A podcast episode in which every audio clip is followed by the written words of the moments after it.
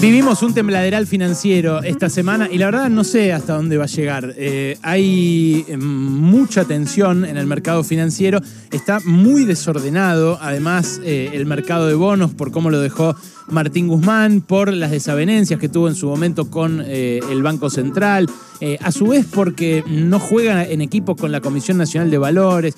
ayer, después que nos fuimos de acá, estaba terminando la rueda bursátil y el dólar financiero se disparó hasta los 300 pesos. Y la verdad eh, es eh, muy problemático que esto ocurra así, porque eh, es un dólar que ya no es solamente referencia para los que quieren fugar plata al exterior o los que quieren ponerla en una cuenta en, en, el exterior, declarada o no, digamos, pero que por eso arbitran bonos, sino que es un mercado que está empezando a aparecer como referencia para los importadores que no van a tener dólares en la segunda mitad del año para importar al tipo de cambio oficial. En el Banco Central me insisten que todavía esto no está pasando, que de hecho ayer sacaron una resolución flexibilizando el acceso al mercado de divisas por parte de por ejemplo, las terminales automotrices, por ejemplo, los que importan insumos para el agro y demás. Eh, pero lo concreto es que la regla que dejó Guzmán, la regla eh, de restricción eh, al dólar para importadores, está vigente y va a seguir vigente en tanto no puedan reconstruirse reservas que además esta semana volvieron a menguar. Aún con esa regla vigente, ayer por ejemplo, el central salió 80 palos abajo porque tuvo que volver a hacer pagos de energía que dicen cuando dejen de hacerse, cuando pase lo más duro del invierno, en agosto septiembre, van a terminar, pero que la verdad que se mezclan también con la presión eh, que aparece por el aumento de la brecha. La diferencia entre ese dólar financiero de 300 mangos y el oficial, que está a 131, eh, ya es de bastante más del 100%, casi el 130%. Y a medida que la brecha se agiganta, empiezan a aparecer, primero, las tentaciones de saltar esa brecha y hacer la diferencia, y segundo, eh, las medidas o las versiones de medidas como las que comentó la ministra Silvina Batakis, que dijo algo razonable cada dólar que salga eh, por turismo al exterior es un dólar que no va a ir a la creación de empleos localmente. Entonces, si uno sale hoy y gasta con la tarjeta de débito, gasta a 218, 220. Si uno quiere comprar, en cambio, eh, a través del dólar bolsa, paga 290. Y si lo quiere eh, poner en el exterior, paga casi 300, porque ahora, nada, bajó en el arranque de la rueda, pero volvió a, a casi 300.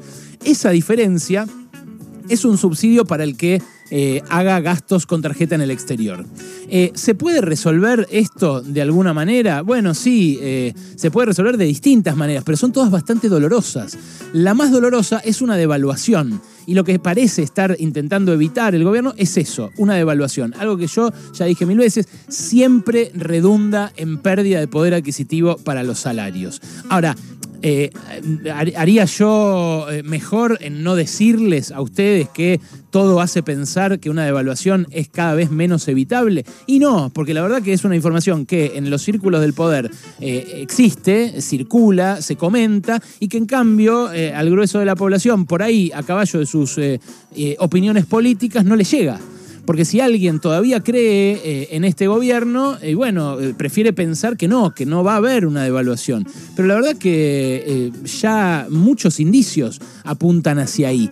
Y la propia mala praxis del gobierno y el propio internismo, que ayer algunos decían, bueno, Máximo por lo menos no, no le pegó tanto a Alberto, entonces hoy Cristina tampoco le va a pegar tanto a Alberto, siguen en la misma siguen en la misma de eh, hacerse zancadillas unos a otros. Entonces, esa incertidumbre política va a seguir alimentando la incertidumbre económica eh, y la verdad eh, va a seguir manteniendo la brecha en estos niveles. Ayer la chicanearon a la ministra porque su hijo está haciendo un viaje en Gran Bretaña, me parece bajísimo, una bajeza total, porque primero hoy se, se puede gastar con tarjeta en el exterior, segundo, nunca nadie lo va a poder prohibir porque los argentinos vamos a poder poder seguir viajando. En todo caso, lo que no va a haber son dólares subsidiados para hacer esos viajes. Eh, pero además no se trata de personas, ni se trata de uno. De hecho, tampoco se trata de todos los que viajen, porque eso debería ser chiquitaje para un país como Argentina que exporta por, no sé, cerca de 80 mil millones de dólares.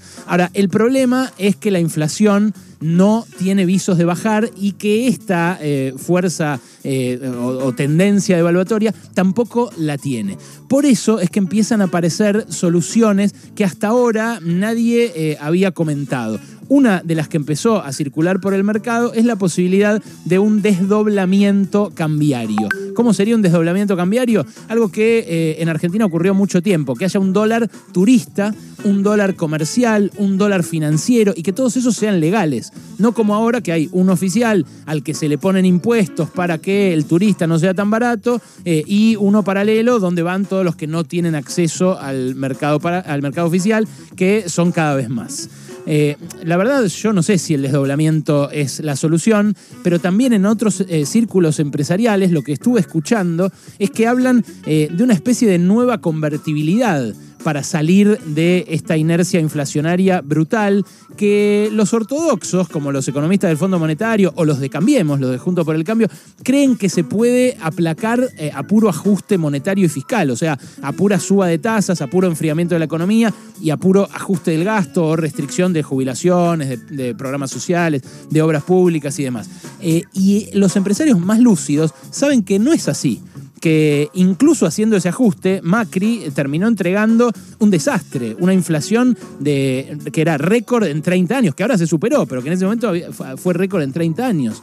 Entonces, lo que dicen es, más que un ajuste eterno como el que plantea el fondo, como el que de algún modo plantea Batakis cuando dice vamos a seguir en el acuerdo con el fondo, como el que planteaba Guzmán, como el que discute el kirchnerismo pero que no se anima a discutirlo a fondo, porque cuando le tocó aprobarlo en el Congreso terminaron dándole vía libre a esa salida. Bueno, son, eh, son eh, soluciones que no solucionan y por eso empiezan a aparecer estas otras. Les decía, en esos círculos empresariales también hablan, además del desdoblamiento, hablan de eh, una especie de nueva convertibilidad, un peso fuerte y un peso débil, un peso fuerte que, por ejemplo, esté respaldado por activos como vaca muerta, en fin, eh, ideas eh, que tienen sus ganadores, sus perdedores también, que por supuesto, si las agitan empresarios o sectores de la economía, persiguen sus propios intereses, persiguen ganar ellos frente a otros sectores, pero la verdad es que lo que muestran para mí es la situación crítica que estamos atravesando.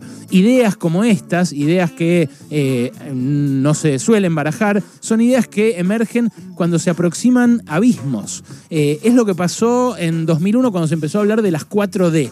¿Se acuerdan? De devaluación, dolarización, default y depósitos congelados. Eh, al final, como no se encontró una salida a ese abismo, terminamos cayéndonos por el precipicio. Y terminaba habiendo tres de esas 4D. Terminó habiendo default, depósitos congelados y devaluación. No hubo dolarización, pero porque ya veníamos en una semidolarización que era la convertibilidad y eso era precisamente lo que había que romper. Pero ahora tenés a una parte, la parte más extrema del oficialismo, hablando de eso, de dolarización. Eh, lo que está claro es que el anterior gobierno eh, nos dejó en una ruina muy difícil de remontar y que este gobierno, es cierto, con la pandemia en el medio y con una crisis eh, política además, pero que ella ya es responsabilidad suya, eh, no pudo remontar de ninguna manera. Estamos en una situación así de grave y así son las propuestas también que terminan apareciendo. Pasaron cosas. Cosas.